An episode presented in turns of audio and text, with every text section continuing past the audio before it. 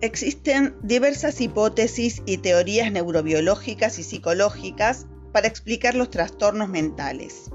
Esto condiciona, entre otras cosas, que su tratamiento no sea unívoco, existiendo diversas escuelas psicoterapéuticas y protocolos diferentes de tratamiento médico.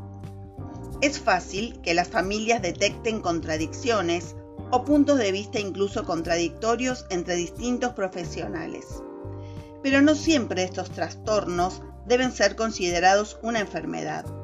A veces son la forma peculiar en que una persona reacciona ante las tensiones y problemas de su vida.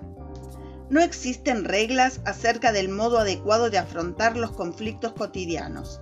Serán las consecuencias para el sujeto y su entorno lo que puede permitir valorar lo adecuado o no de sus reacciones.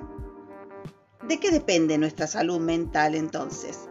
Depende de nuestro estilo de vida, de la calidad de las relaciones afectivas, de nuestra capacidad de amar y aceptar a los demás, de dar confianza y apoyo y recibirlos, de nuestra tolerancia y comprensión mutua. Todo este conjunto de valores, actitudes y habilidades puede admitir variedad de definiciones. No existen parámetros absolutos, y cada cultura, cada grupo humano y cada familia e individuo elaboran los suyos.